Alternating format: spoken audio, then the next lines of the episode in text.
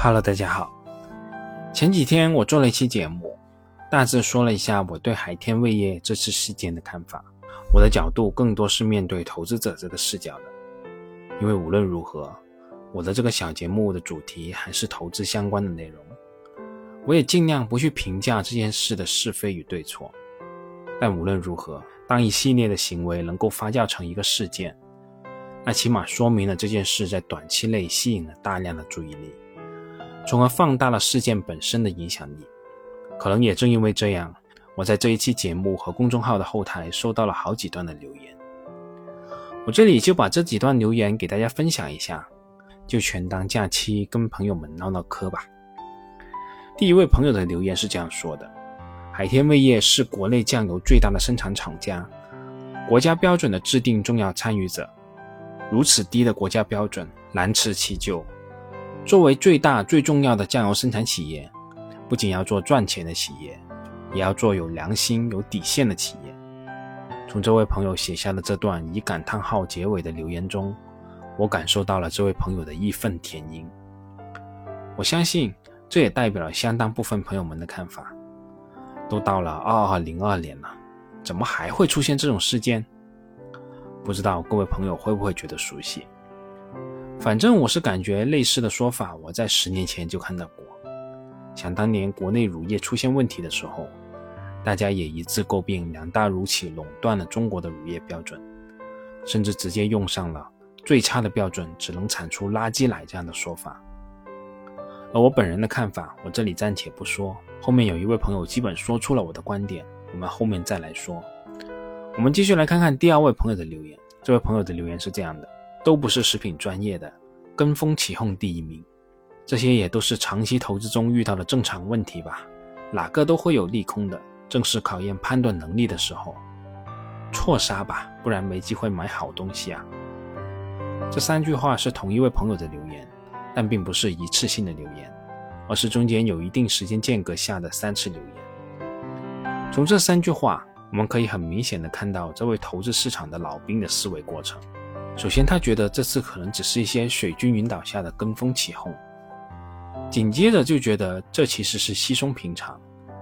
哪家企业在成长的过程中不经历一些风雨呢？最后，他想到，我们是不是可以利用一下这次的机会呢？说句老实话，我个人的思维过程跟这位朋友是完全一样的。所以说，我虽然与这位留言的朋友素未谋面，但我认为这位朋友是老兵。说句老实话，在事件发酵最严重的十月一号晚上，我就打开了电脑研究起海天味业来。当然了，事实的情况是，在这次事件发生前，海天整体的估值还是比较高的。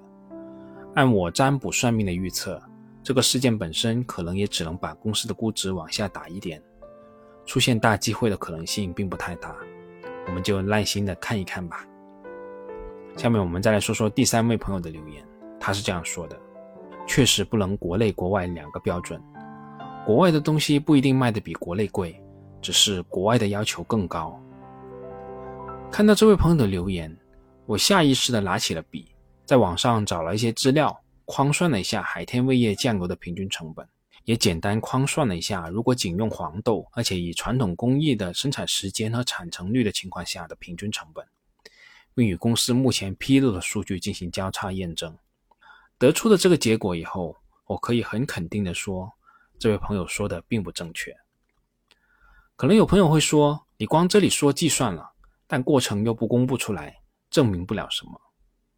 我在这里确实不是为了证明什么，海天并不是我跟踪的企业，我计算的也仅仅是用一些公开信息汇总下的粗略框算，这个结果除了对我本身以外的任何一个人都没有任何意义。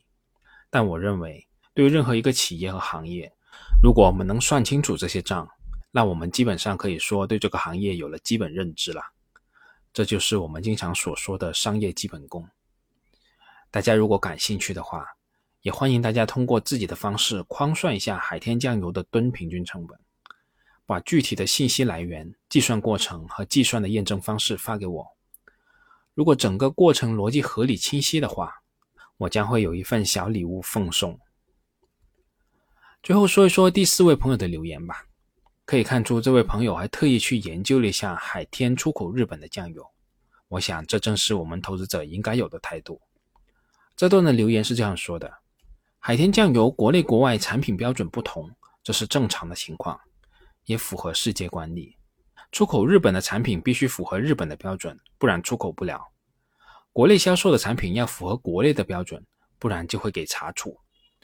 图片里面国内销售的海天产品，看级别是三级，就知道是几块钱一瓶的廉价老抽。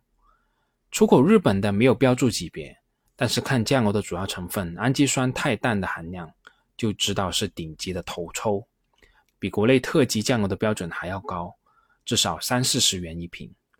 这两个酱油，一个是最低级的，一个是顶级的，完全不是一个级别，根本没有可比性。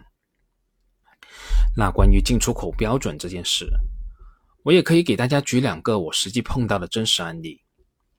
但首先声明一下，我这里说到的都属于个别案例，本质上是没有办法证明任何的事物的，仅仅是给大家提供一个视角。首先说说我碰到的这个出口的案例。每年中秋的前两个月，某月饼企业都会向北美、澳洲等等这些华人聚居区出口月饼。在当地也已经形成了较为稳定的经销网络和消费群体，而广式月饼最经典的品种肯定就是所谓的双黄白莲蓉月饼了。但这家月饼企业却没有办法向澳洲出口双黄白莲蓉月饼，为什么不能出口呢？因为在双黄白莲蓉月饼中，蛋黄是动物制品，在澳洲这是严格禁止进口的，所以这家月饼企业只能向澳洲出口不含蛋黄的白莲蓉月饼。接下来我再说说进口的案例。某化妆品的进口代理企业，从欧洲、日韩等国进口化妆品到国内销售。如果这些进口的化妆品需要符合国内的政策法规，就需要贴上国内的标签，标上使用的禁忌和主要成分。其实，如果按原瓶的标签，这些化妆品的成分很简单：某某植物精华、精油和水等等。而如果按国内的标准，仅仅标注这些成分是不合规的，国内的标签需要标注所有成分，所以什么乙二醇、三甲基溴化铵、脱氢乙酸钠、丙烯酸酯等等这些都出来了。好了，这次就跟大家说这么多，我们下次再见吧。节目仅作为我个人投资的记录，所谈及的投资标的不涉及任何形式的推荐，请独立思考并自担风险。